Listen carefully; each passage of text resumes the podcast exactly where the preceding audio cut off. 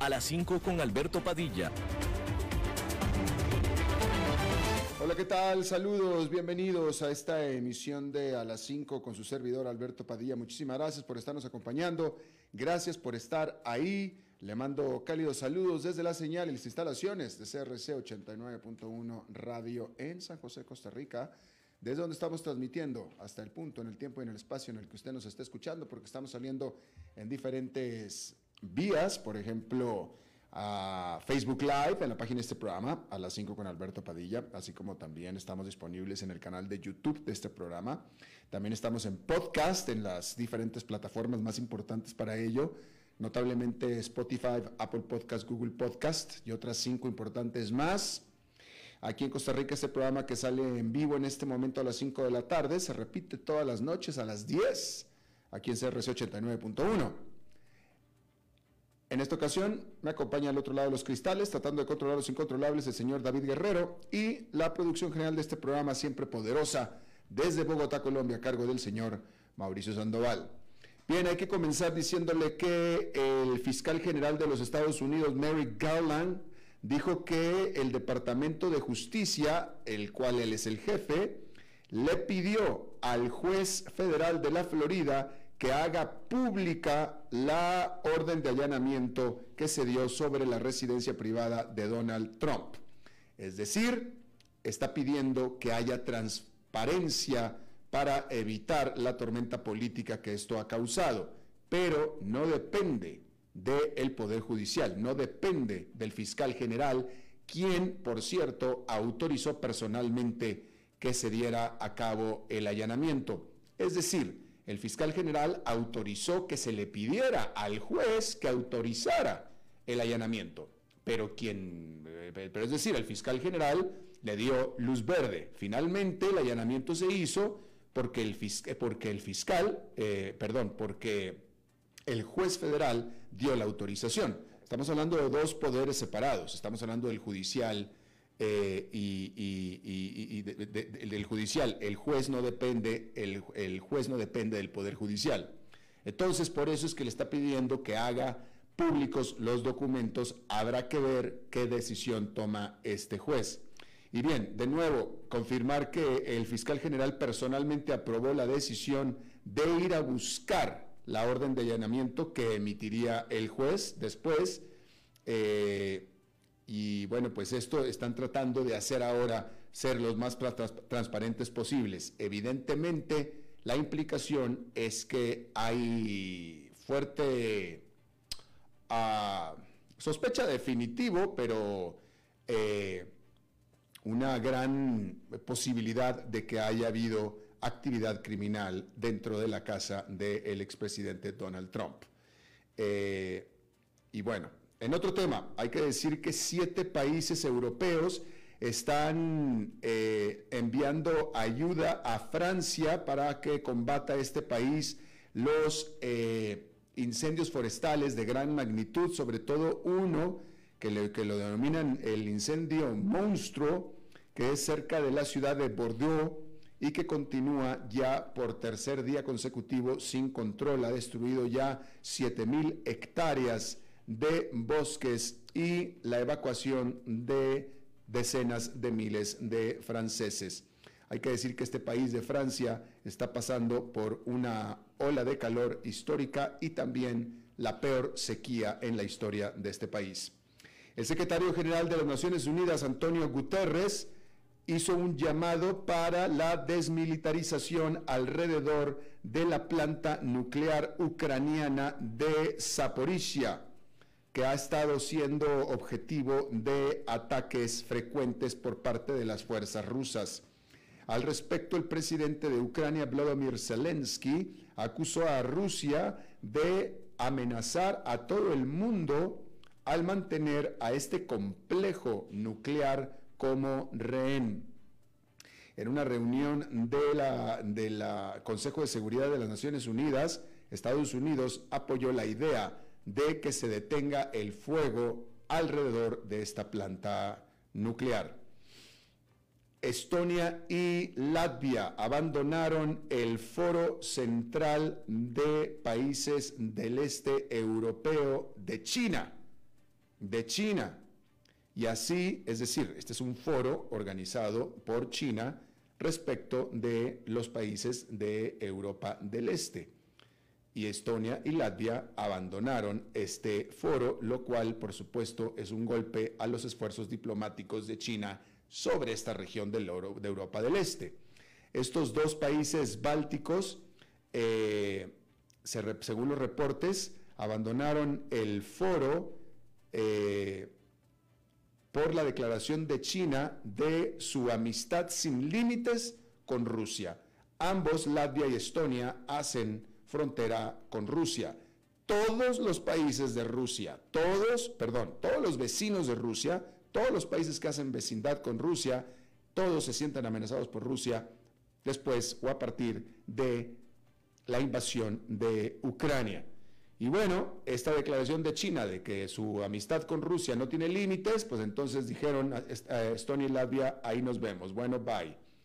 Y bueno, este foro chino, que se conocía como el 17 más 1, bueno, pues ahora se va a tener que conocer como 14 más 1 porque ya Lituania también se había ido el año pasado de este foro.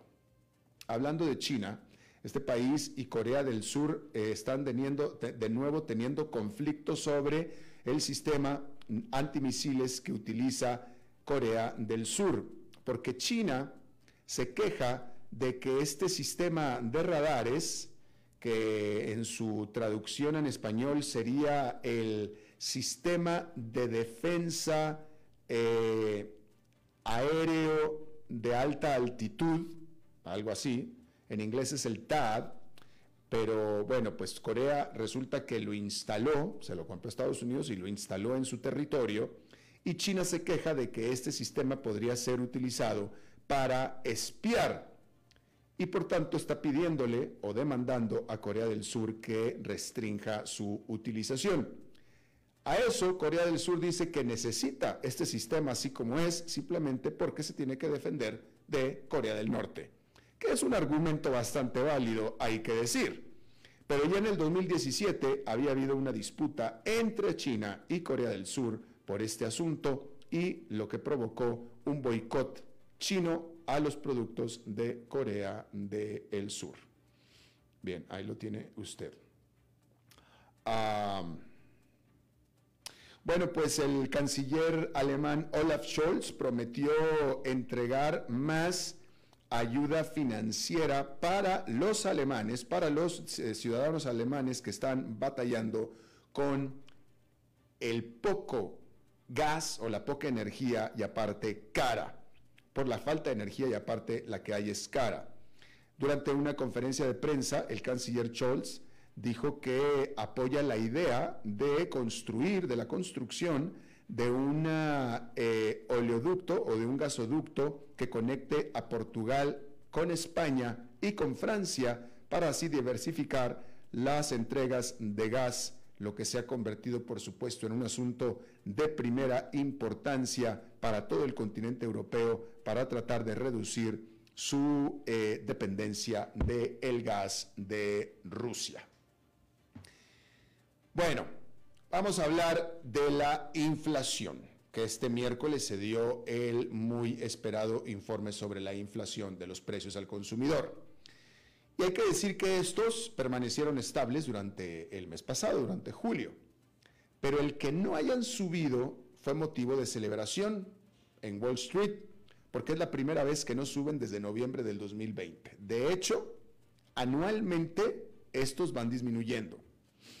Y también podría significar que los esfuerzos de la Fed para frenar la inflación finalmente están funcionando y que es factible un aterrizaje suave, donde la inflación se limita sin llevar a la economía a la recesión.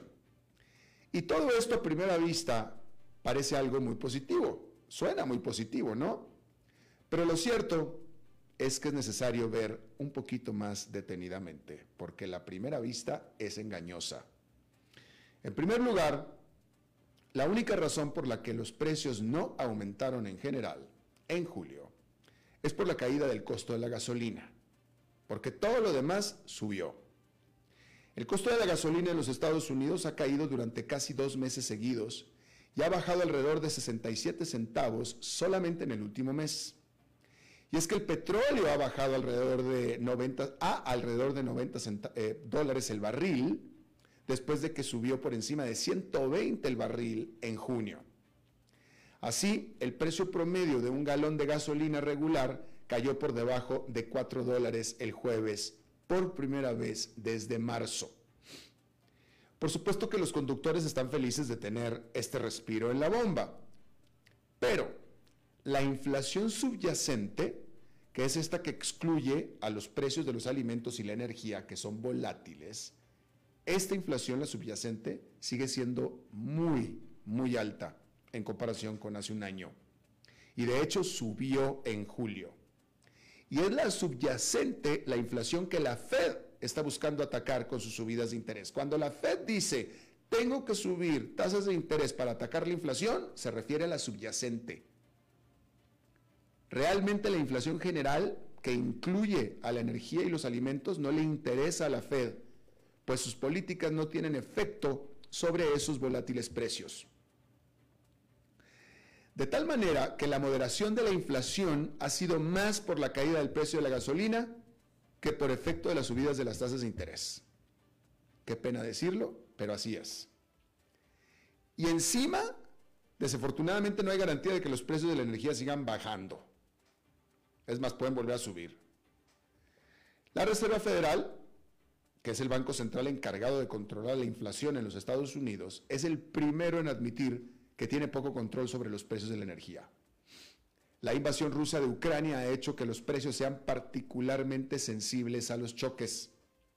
La temporada de huracanes también está a punto de comenzar, lo que podría hacer subir los precios al trastocar a la zona de producción y refinación del Golfo de México, como lo hace regularmente. Y tampoco estamos recibiendo buenas noticias en otros frentes. Los precios de los alimentos aumentaron otro 1,1% el mes pasado y los costos de la electricidad fueron 1,6% más alto, lo que no es muy bueno para quienes intentan sobrevivir a la ola de calor aparentemente interminable. Resulta que cuando más se necesita el aire acondicionado o el ventilador, más caro cuesta encenderlo. Los precios de la vivienda también aumentaron, a pesar de los datos recientes que muestran que las ventas de viviendas se están enfriando. Entonces, aunque las acciones se dispararon con la noticia de, primera plana de que el índice de precio del consumidor aumentó a un ritmo más lento que hace un año, y de hecho por debajo de las expectativas de los analistas, las cosas no son tan prometedoras cuando echamos un vistazo más detenido, desafortunadamente. Ahora, como estábamos diciendo, los precios de los alimentos aumentaron otro 1,1% en julio. Pero es difícil realmente entender por qué no están bajando los precios de los alimentos de la mano de la caída del precio del combustible. Si después de todo, el transporte representa una gran parte de lo que paga uno en el supermercado, ¿no? En los últimos 12 meses, los precios de los comestibles se dispararon un 13,1% para el mayor aumento anual desde el año que terminó en marzo de 1979, dijo el miércoles la Oficina de Estadísticas Laborales. Y entonces, bueno, pues una serie de factores externos han contribuido al aumento de los costos de los alimentos. Primero, una mortal gripe aviar ha significado menos huevos en los Estados Unidos. Una severa sequía en Brasil redujo los cultivos de café y por supuesto la guerra en Ucrania que llevó a un aumento en los precios del trigo. Los bancos centrales no pueden controlar estos vientos en contra, por lo que el precio de los alimentos está en gran medida fuera del control de la Reserva Federal, como estábamos diciendo. Y si bien los precios de las materias primas están cayendo, llevará tiempo antes de que esos costos más bajos lleguen a los consumidores. Además, muchos otros costos para los productores, como es el combustible, mano de obra y empaque, también han subido de precio en general. A diferencia de los artículos discrecionales, una bolsa, eh, una salida al teatro, un pantalón, un abrigo, los consumidores no pueden simplemente dejar de comprar alimentos cuando suben los precios. Sin embargo, sí pueden optar por opciones menos costosas. Así los productores, tenderos y operadores de restaurantes han notado que los consumidores de hecho están comprando la misma cantidad, pero intercambiando artículos de mayor precio por otros más asequibles. Al respecto, las cadenas de restaurantes IHOP y Applebee's reportaron que en los tres meses que finalizaron en junio, es decir, durante el segundo trimestre, sus ventas crecieron entre un 6 y un 8% entre los hogares que ganan más de 75 mil dólares al año, es decir, considerados de altos ingresos. La empresa dijo que este aumento nos sugiere que los comensales que suelen cenar en restaurantes más caros están probando Applebee's y High Hope debido a su conocida posición de valor. Es decir, están dejando ir a Chili's para ir a Applebee's. Vamos a decirlo así, de esa manera. Ahora, sin embargo,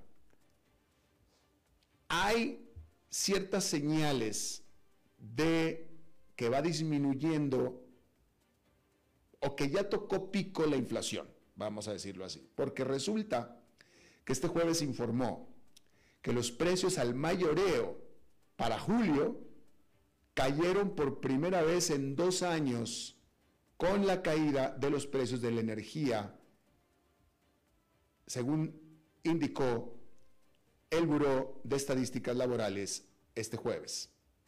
De tal manera que el índice de precios al productor, que es los precios al mayoreo, acuérdese, uno es el índice de precios al consumidor, que se informó el miércoles, este es el índice de precios al productor, que mide los precios al mayoreo, cayó 0,5% con respecto a junio, que es la primera caída mensual desde abril del 2020, cuando se declaró la pandemia del COVID-19. Los economistas encuestados por Dow Jones estaban esperando un aumento de 0,2%, de tal manera que es notable la noticia. Anualizada la cifra, el índice subió 9,8%, que es, que suena mucho, y es mucho, 9,8%, pero sin embargo, es su tasa más lenta desde octubre del 2021 y se compara con el incremento de 11,3% que se dio en junio y el récord de 11,7% en marzo. De tal manera que de 11,3% en, en junio bajamos a 9,8%. ¿Sí? Mucha de esta caída vino por parte de la energía, que cayó un 9% a nivel mayoreo y representa un 80% del total de la caída en los precios al mayoreo. ¿Sí? Eh, ahí, lo, ahí lo tiene usted. El índice de servicios subió 0,1%.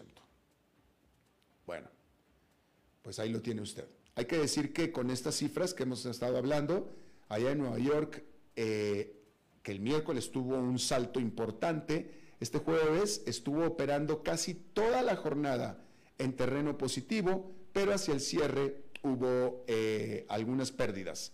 No para el índice industrial Dow Jones, que quedó con una ganancia muy pequeñita de 0,08%, pero el Nasdaq Composite perdió 0,58% y el Standard Poor's 500 con una caída de 0,07%.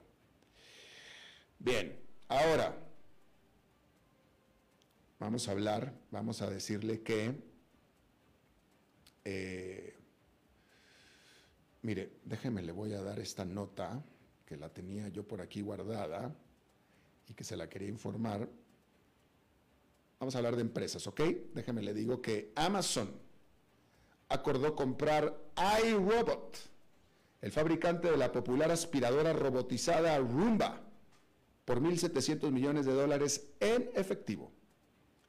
El acuerdo, que aún tiene que ser aprobado por los accionistas y reguladores, tiene el potencial de expandir la línea de robótica de Amazon y profundizar su presencia en los hogares de los consumidores, que eso es de lo que se trata. El año pasado, Amazon presentó un robot doméstico llamado Astro. Este robot, con forma de perro, de 999 dólares y 10 kilogramos se desplaza de una habitación a otra capturando videos en vivo y aprendiendo de los hábitos de sus amos. ¿Qué no se llamaba Astro el perro de los astros? No, de los astros no, de los supersónicos. No se, llamaban, no se llamaba Astro el perro, la mascota se llamaba Astro, ¿qué no? Según recuerdo, ahí, ahí sí me recuerdan ustedes, de los supersónicos, se llamaba Astro el perro, ¿no? Bueno, pues el perro de Amazon se llama Astro. Bueno, y después de lanzar el primer Roomba en el 2002, iRobot pasó a desarrollar varias generaciones de aspiradoras, trapeadores y purificadores de aire robóticos que, muchas gracias Fernando Francia, que se llama Astro, ya decía yo, ¿verdad? Y eso que yo no veía los supersónicos, pero sí me acuerdo que el perro se llamaba Astro. Bien, le decía yo que eh, Rumba había hecho generaciones de aspiradoras, trapeadores y purificadoras de aire robóticos que ahora se incluirán en el catálogo de productos de Amazon. Analistas concuerdan que para Amazon la adquisición representa una profundización en el mercado de la automatización del hogar Señalan que es fácil ver cómo Amazon integrará productos como Roomba en los ecosistemas de Alexa y Prime para que las personas tengan un punto central de monitoreo y control para muchas tareas y actividades en el hogar. Todo mientras Amazon aprende aún más íntimamente los hábitos y comportamientos de los consumidores. El acuerdo también representa la segunda adquisición notable de Amazon por mil millones de dólares en las últimas semanas el mes pasado, el gigante del comercio electrónico firmó un acuerdo para comprar al proveedor de atención médica primaria One Medical por 3.900 millones de dólares en efectivo. Hablando de esta compra de Amazon en el sector de salud, déjeme le informo, déjeme le comento que la empresa matriz de TikTok, ByteDance, está buscando también ingresar a la industria de la atención médica de emergencia porque según informes, esta compañía, ByteDance, pagó 1.500 millones de dólares para adquirir a Amcare Healthcare, que administra un grupo de hospitales para niños y mujeres en China.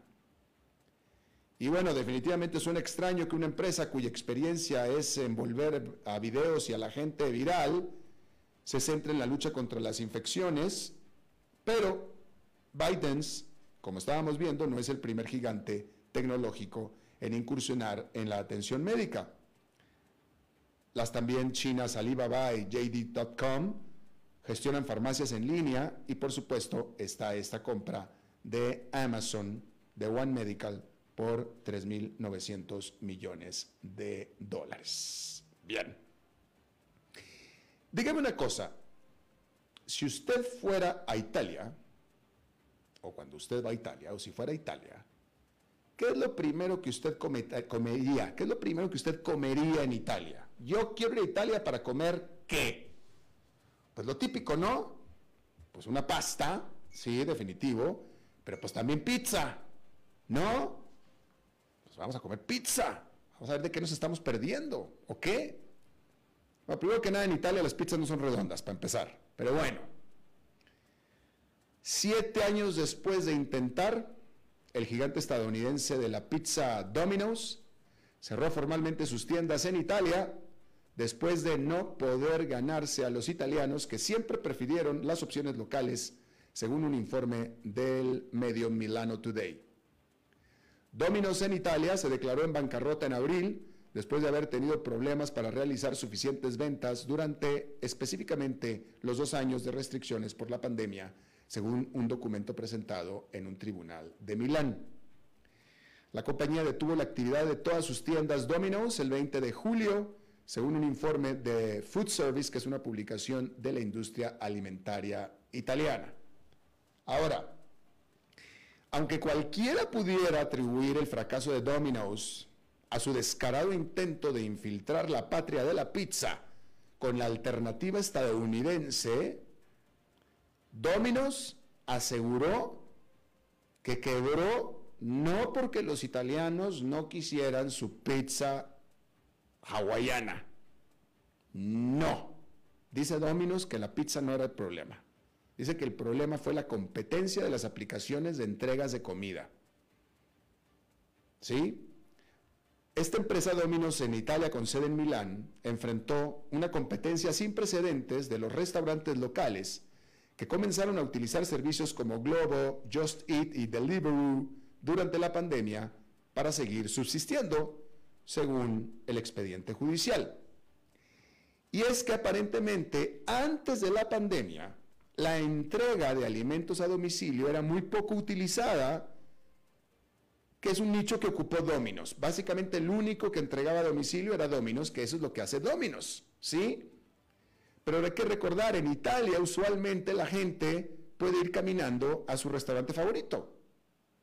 Así son en Italia, las ciudades muy aglomeradas, muy, con mucha densidad. Y entonces, pues, ¿para qué la entrega? Si podemos bajar cinco pisos y abajo, en el piso abajo, hay pizzería, pasta y hay todo. ¿Sí? Sin embargo, pues la pandemia, pues despertó primero la necesidad y luego la conveniencia, la conveniencia de entrega a domicilio. Entonces, cuando no se usaba la entrega a domicilio, el único que prácticamente entregaba a domicilio era Dominos, el único. Entonces, pues tenía ese nichito. ¿Sí? Ay, que se me antoja una pizza rica. No, pero es que hay que caminar. No, bueno, pues entonces hay que pedir la pizza fea, pero pues cuando menos nos la traen a la casa. Qué pena Dominos, pero si es en Italia yo creo que así va a ser, ¿no? Pero al menos la entregaban en la casa. La pizza rica no, había que caminar. Pero pues todo eso cambió con la pandemia. Todo cambió con la pandemia y ahí sí ya no pudo, ya no pudo. Si ya la pizza buena, toda la buena y la pasta buena, etcétera, la van a traer a la casa, pues ya para qué queremos Dominos nunca más en la vida, ¿no? Y eso fue justamente lo que le pasó a Dominos y chao, chao, Dominos. Y ahí está, ya cerró. Bueno, vamos a hacer una pausa y regresamos con nuestra entrevista de hoy. A las 5 con Alberto Padilla, por CRC 89.1 Radio. Desde los verdes bosques de nuestra montaña nos llega agua Cerros de la Riva, agua fresca de manantial que te permitirá vivir en equilibrio, proteger tu salud y la de tu familia, libre de sustancias químicas, envasada sin alterar su naturaleza a 2.000 metros de altura. Agua Cerros de la Riva, naturalmente neutral. Búscanos como cerrosdelarriba.gmail.com. Llámanos al 8374 3229. Cerros de la Riva, Live Spring Water. Ok, gracias a todos por haber venido a la fiesta de despedida de don Alberto, quien cumple 30 años de trabajar para nuestra empresa. Y bueno, le llegó el día del retiro. Don Alberto, ¿por qué no viene acá y nos da unas palabras? Muchas gracias a todos. Solo puedo decirles que si alguien sabe de algún trabajito, que por favor me dicen. Es en serio. No me preparé para este momento y tengo que ver cómo consigo otro trabajo. No cometan el mismo error que yo. Transcomer, puesto de bolsa de comercio. Construyamos juntos su futuro. Somos expertos en eso.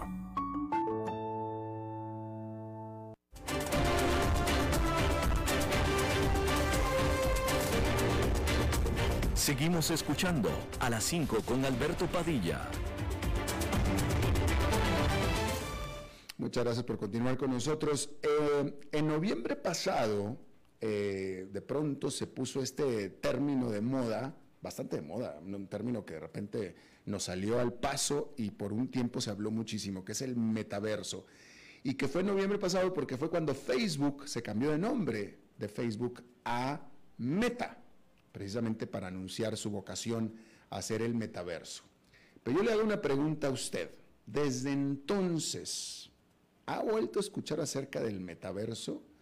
Por supuesto que han pasado muchas cosas, ¿no? Vladimir Putin se ha encargado de que nosotros hablemos de otros temas totalmente diferentes, pero, y la inflación, y etcétera, ¿no? Pero, ¿y el metaverso? ¿En qué va? Lo único que se habló hace recientemente del metaverso, y no fue en los mejores términos, fue por parte de Mark Cuban, que es un eh, multimillonario estadounidense que criticó fuertemente al metaverso, dijo que comprar, porque hasta eso se venden bienes raíces en metaverso, enseguida vamos a hablar de eso, que comprar eh, bienes raíces en metaverso es de lo más, eh, una de las ideas más tontas que ha escuchado en la vida, y eso que él es súper creyente de las criptomonedas. Entonces, escuchar a alguien que es muy creyente de las criptomonedas diciendo que el metaverso no sirve para nada, realmente es de poner la atención. Vamos a hablar de esto y está con nosotros nuestro buen amigo experto en temas digitales y tecnológicos, Daniel Hernández. Daniel, ¿cómo estás? Hola Alberto, ¿cómo te va? Y mira, no sé si es este etiqueta que te inviten a un programa de radio y decirle al presentador que está viejo, pero ahora que te voy a hablar de Astro, nada más quería contarte que George Jetson, el papá de los supersónicos, en la serie nació el 31 de julio del 2022. Así es que bienvenidos a la época en la que George Jetson ya está vivo. Es, es, un poquitito... ese, oye, tú, tú sí eres renerd, ¿eh? ya, ya, lo sabíamos, pero es re Lo tomo como un cumplido, lo tomo como un cumplido. ¿Es en... sí, sí, es totalmente, es totalmente en serio. ¿Es en serio? Nació el, el 31 de julio de este año. Nació el 31 de julio de este año, pero ya ando dando vueltas el meme en, en, internet hace un par de semanas y me hizo muchísima gracia que mencionaras a Astro hace poco porque tenía como 30 años sin escuchar de los supersónicos. Oye, pero bueno, igual, caminando caminando un poquitito el, el, eh, la entrevista, pero muchísimas gracias como siempre eh, por tenerme. Y pues sí, la segunda cosa que te quería decir es que siempre me invitas a temas que me, que me causan así como un poquitito de, de, ansiedad, como que me tocan un botón. Y a mí este tema del metaverso me toca muchísimos botones. Mm. Porque tú lo decías, para que un tipo como Cuban que es creyente en las criptomonedas, uno de los grandes impulsores del cripto, está diciendo que invertir en el metaverso es una gran tontera, este, tiene lo suyo. Entonces, voy a, voy a devolverme el comentario que hacías de comprar bienes raíces en el metaverso. ¿Qué fue lo que pasó? Una de estas compañías famosas del metaverso convenció a Snoop Dogg y convenció a Paris Hilton y convenció a tres influencers grandes importantes que construyeran sus casitas virtuales en el metaverso. ¿ok? Este, ¿Qué es lo que está pasando? Que después gente que quiere tener su casa al lado de la de Snoop al lado de la de Paris Hilton y al lado de la de todos sus influencers en el metaverso, han seguido comprando propiedades y han gastado un dineral en propiedades virtuales que no tienen absolutamente, digamos, ningún valor en el mundo real y que de paso, una de las cosas que crea plusvalía en los bienes raíces en el mundo real es que hay escasez, ¿no? La plusvalía se crea porque hay escasez de terrenos, hay escasez de propiedades, hay escasez de espacios de construcción y vivimos en ciudades muy densas. Entonces, las aglomeraciones en ciudades ricas empiezan a hacer y ahí es donde empieza a subir el precio de las propiedades. Ahora, Alberto, si te digo yo que en un mundo virtual en el que los bytes son infinitos, en el que nunca se va a acabar el espacio, en el que nada de estas cosas van a suceder, ¿tú crees que ahí puede haber una plusvalía como para gastar ese mineral? Bueno, pues no.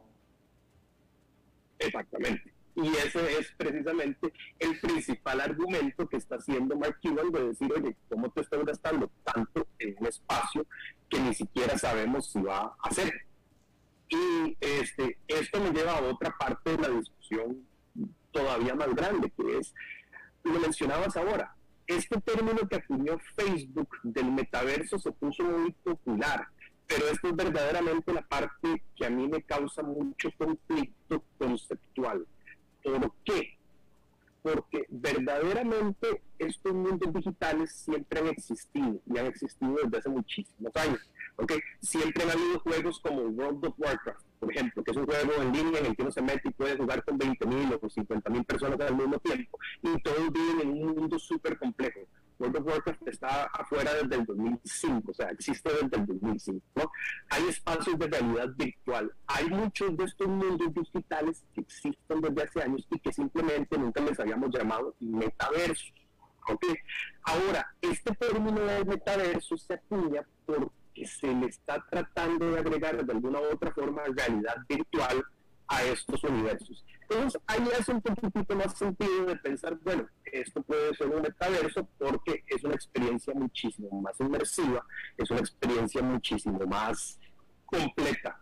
Sin embargo, a mí en lo personal, una este, combinación de un mundo digital con realidad virtual no significa que se pueda llamar metaverso y ahora lo que estamos conversando es que ahora cualquier cosa que tenga esta combinación, o inclusive menos que esta combinación, se está llamando así solita metaverso.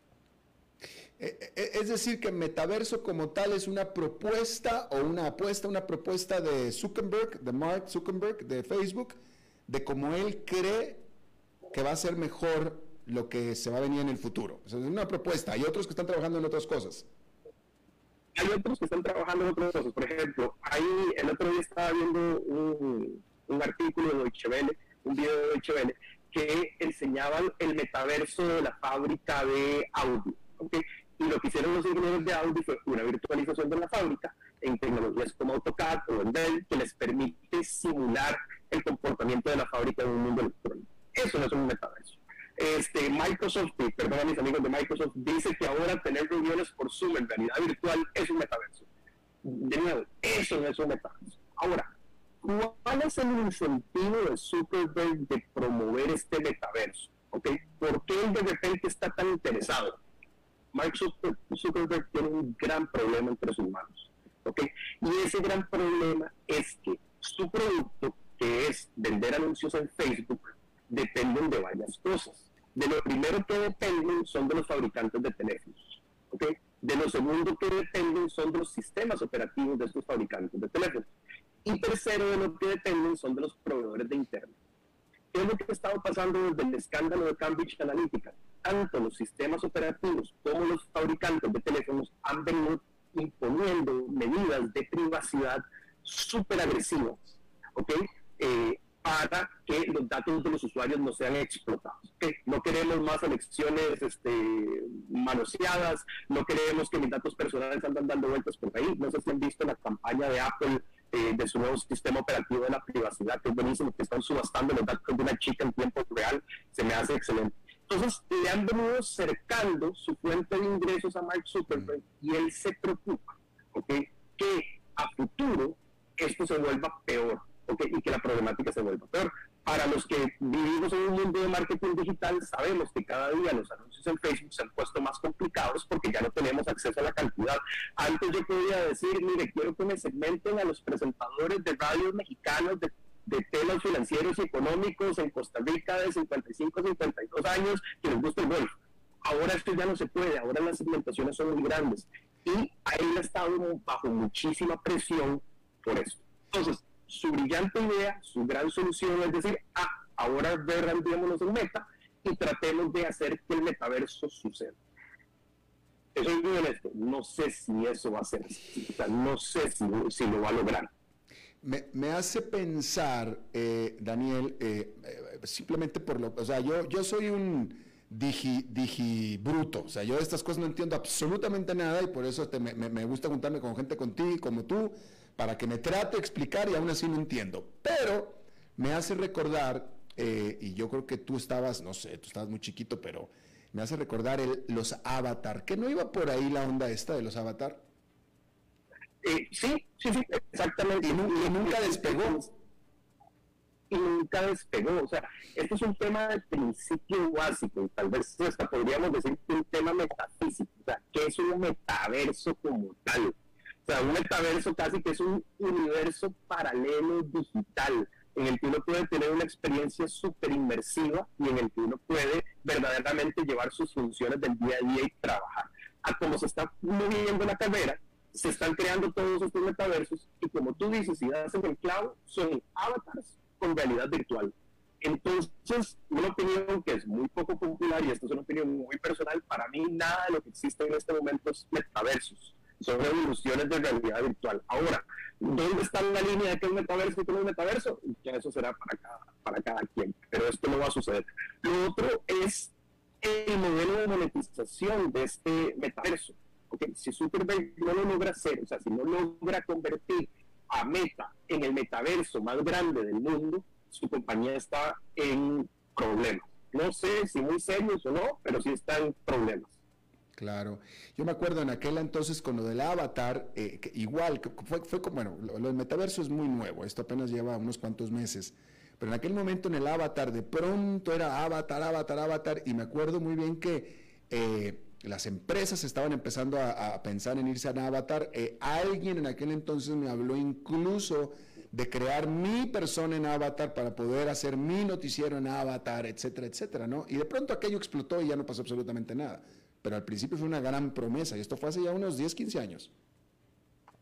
Sí, claro, y, yo creo que van a seguir tratando de ver estas eh, iteraciones. Este no es el primer intento de Mark Zuckerberg de convertir un metaverso en metaverso, simplemente es el más agresivo. Mark Zuckerberg compró una empresa que se llama Oculus, que es el proveedor de gafas de realidad virtual, y no sé si te acuerdas que por ahí del 2015, 2016 Samsung lanzó el suyo y la realidad virtual se convirtió como en este gran, como en esta siguiente gran promesa y nunca sucedió para mí hay cosas que tienen mucho sentido en realidad virtual, como por ejemplo videojuegos, eh, capacitaciones, entrenamientos, simulaciones de combate para, para los ejércitos, eh, todo este tipo de cosas. ¿okay? Pero ya de ahí el brinco a que nosotros dejemos nuestra presencia física por un metaverso digital en el que operamos, creo que estamos a años luz con los supersónicos de que eso suceda.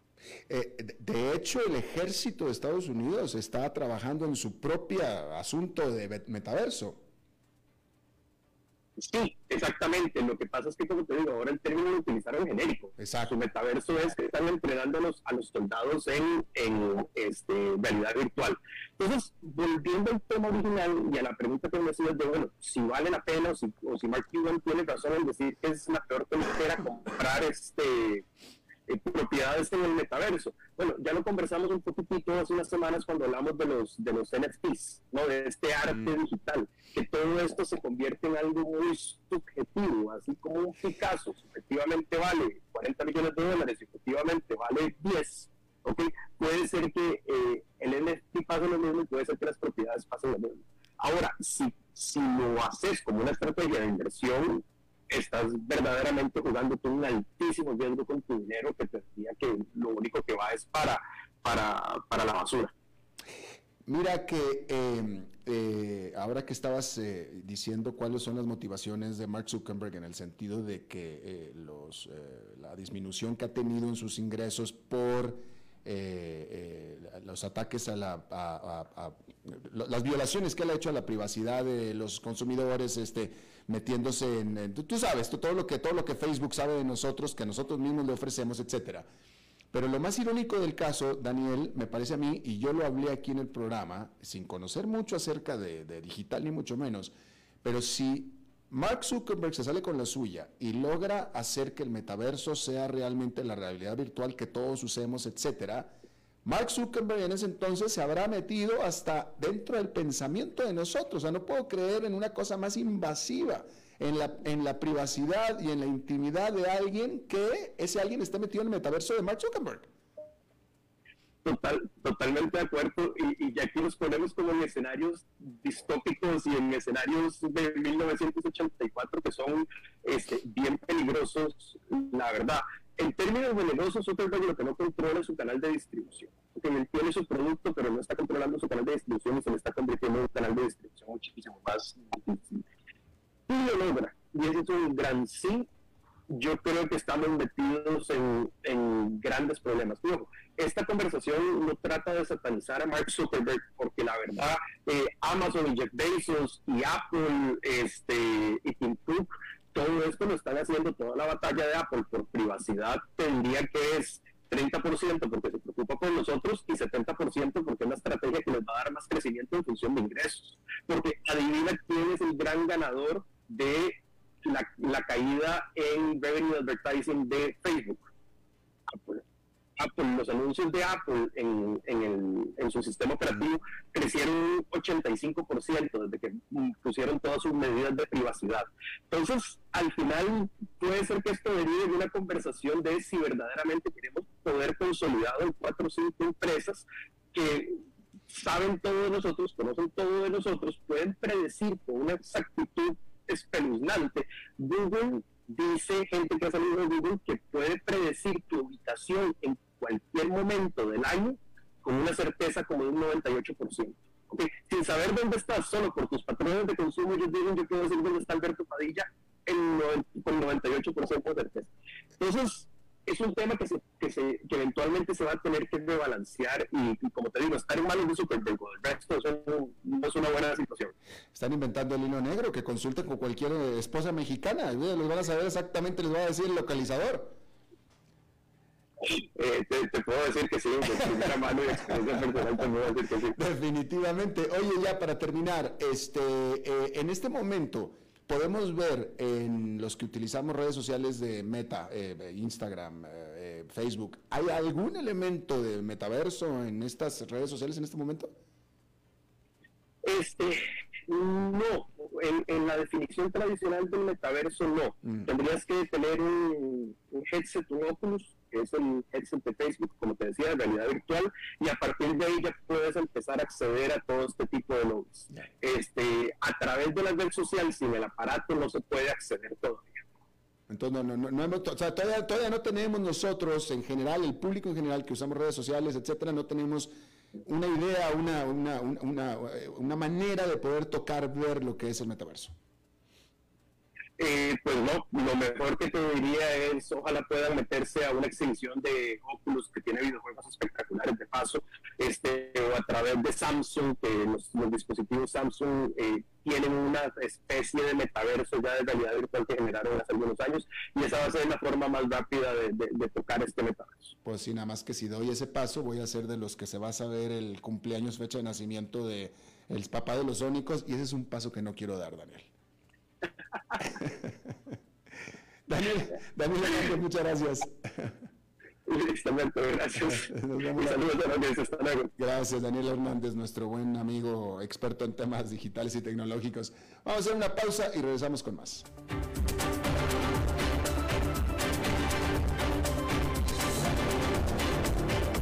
A las 5 con Alberto Padilla, por CRC 89.1 Radio. Estamos aquí reunidos para celebrar lo que será una unión, esperemos eterna, entre ustedes dos. Luisa, ¿tenés suficientes activos líquidos en tu portafolio de inversión? Sí, y lo tengo bien diversificado por nivel de riesgo. Jorge, ¿tenés ya listo tu fondo de emergencia? Eh, primero que todo, no. Y segundo, Luisa, ¿No se supone que este era el padre que nos iba a casar? Ay, no, amor. Eso todavía no. Este es un asesor de Transcomer. Y bueno, tenemos que hablar de tu falta de fondo de emergencia. Transcomer, puesto de bolsa de comercio. Construyamos juntos su futuro. Somos expertos en eso.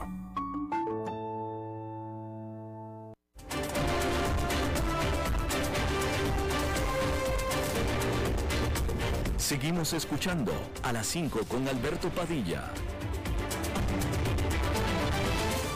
Bueno, gracias por continuar con nosotros. Como todo buen jueves, recibimos la visita de un alguien muy querido para nosotros, el señor Dado, el señor enfadado. ¿Cómo está usted? Bueno, Padilla, muy preocupado, aparte con los huevos llenos, porque, bueno, viendo lo que está pasando acá en este país, en Estados Unidos, con el allanamiento a la residencia de Trump en Mar-a-Lago el lunes, entonces, antes de ir a los detalles, antes de ir a los detalles, establecer que usted es trompista, ¿no es cierto?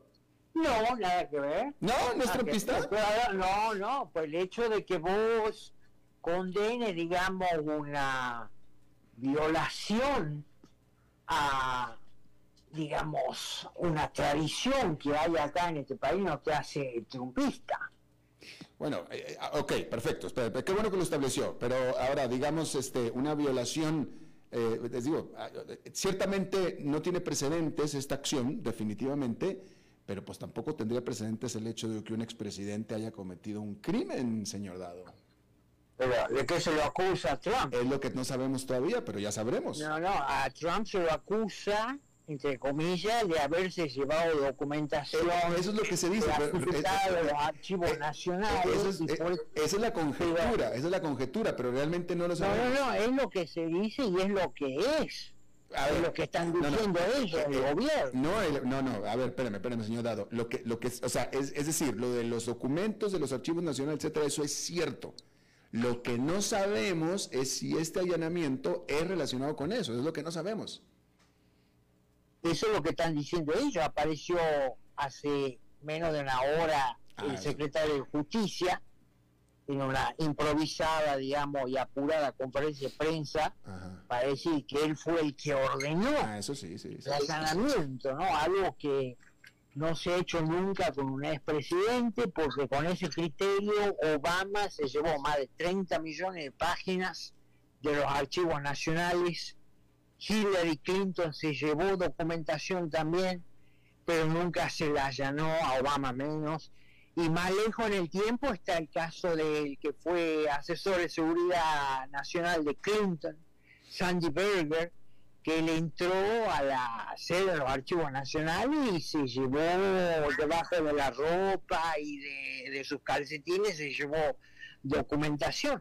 Nunca hubo una decisión de estas características de mandar al FBI a allanar una residencia. Bueno, yo creo que se ha abierto una caja de Pandora que vamos a lamentar todos, lo van a lamentar ya lo están lamentando los republicanos, pero pronto lo van a lamentar los demócratas porque ahora se abre la temporada de cacería para cuando vuelvan los republicanos para iniciar acciones de similares características. Entonces, bueno, eso no alcanza para tapar otras cosas en el país.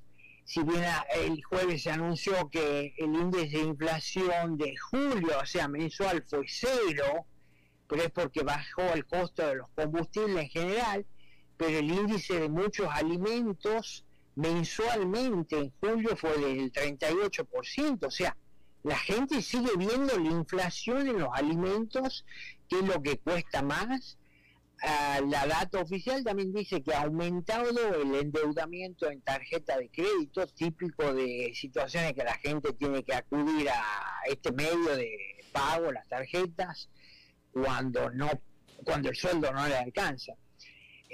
pero bueno, la inflación anual sigue en 8.5% en julio, lo cual es eh, preocupante, ¿no? Veníamos de índices normales de 2 3% de inflación anual y seguimos con 8.5, Alberto. Entonces, es una situación, para ponerlo suavemente, preocupante. ¿Y duramente? Bueno, está por verse, está por verse. Hay, eh, hay, hay compañías, o hoy se conoció el índice de aumento de los pedidos de subsidio por desempleo, aumentaron las dos últimas semanas, hay 230 mil y pico. Los expertos dicen que no hay que preocuparse, sino cuando llega a 250 mil pedidos de subsidios por desempleo. Pero bueno, es lo que conversamos la otra vez, esto es algo que es una foto, que son las estadísticas, pero la película sigue proyectándose y bueno, en los próximos dos o tres meses vamos a ver cómo evoluciona esto. Sí, este, sí, definitivamente. Y eh, entonces usted no cree, usted no cree, eh, porque hay que recordar que al final, ah, volviendo a lo del allanamiento de la casa de Donald Trump, este se hizo por el permiso, la autorización de un juez federal que ese juez federal no depende del Poder Ejecutivo, no depende de Washington, no depende del presidente Biden. ¿Usted eh, duda, cuestiona el balance de poderes que hay ahí en Estados Unidos, ese balance de poderes? Totalmente, totalmente, totalmente, igual que por eso hay, hay, observadores que comparan lo que está pasando en Estados Unidos con lo que está pasando en el tercer mundo. Entonces fuera más salvaje, feroz, en Nicaragua, por ejemplo, directamente Daniel Ortega va contra líderes opositores para quitarlos del camino, acá eh, pasa exactamente lo mismo, y hay jueces que se prestan a esto, este juez Reinhardt, que autorizó el allanamiento y que deberá dar explicación en su momento, es un tipo que en su momento fue representante de los empleados de Jeffrey Epstein, que es este pedófilo que organizaba orgías para figurones, personalidades de la política y las finanzas, eh, y que aparentemente se suicidó o lo suicidaron. Y bueno, ahí tenés, por ejemplo, la esposa, ella tiene la lista de sus clientes y nunca se hizo pública esa lista, ¿no? Está allanada, digamos, en su momento, pero nunca se hizo pública la lista de los clientes de Jeffrey Epstein. Que la mala lengua dicen que hay muchos políticos, muchas personalidades. ¿Cómo, clientes? ¿Que cobraba? Claro, cobraban para ir, entre otros lugares, a, la isla de Jeffrey Epstein eh. a tener sexo con menores de edad, ¿no? entre ellos el príncipe Andrés, Exactamente. el hijo de la reina. Entonces, hay documentales que se han hecho, ¿no? Hay uno que está en Netflix inclusive, con el testimonio de estas chicas ahora mayores de edad, Así es. eh, de lo que se hacía ahí. Bueno, pues señor Dado, muchísimas gracias por eh, su comentario de este jueves. Muchas gracias a vos, País, un abrazo a la audiencia, feliz fin de semana. Igualmente para usted, nos vemos la próxima semana, señor Enfadado. Bueno, eso es todo lo que tenemos por esta emisión. Muchísimas gracias por habernos acompañado. Espero que termine su día en buena nota, en buen tono. Y nosotros nos reencontramos en 23, en 23 horas. Que la pase muy bien. A las 5 con Alberto Padilla fue traído a ustedes por Transcomer, puesto de bolsa de comercio. Construyamos juntos su futuro. Somos expertos en eso.